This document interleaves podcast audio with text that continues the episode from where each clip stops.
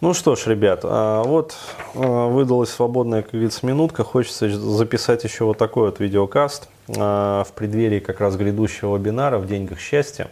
То есть, если кто-то вот еще не успел записаться, записывайтесь. Да, то есть, места еще есть в группе.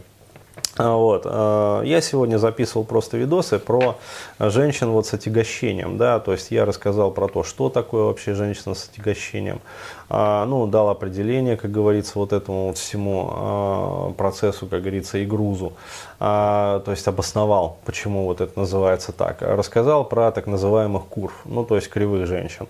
Вот, здесь хотелось бы немножечко раскрыть вот тему взаимосвязи таких женщин, как говорится, и их влияния на мужчин.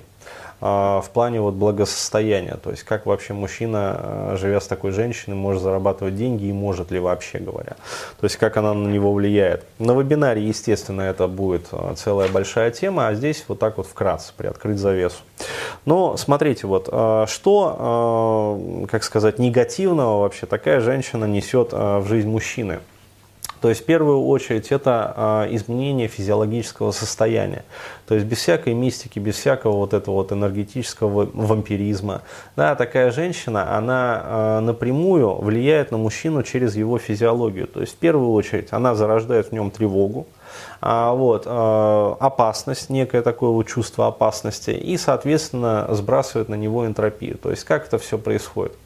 А, дело в том, что вот существует такая парадигма, ну, по крайней мере, я на ней стою, что женщина дана мужчине для ну, скажем так, отдыха, для удовольствия. То есть это основная такая вот э, пресуппозиция. Ну, то есть достаточно экологичная, я считаю.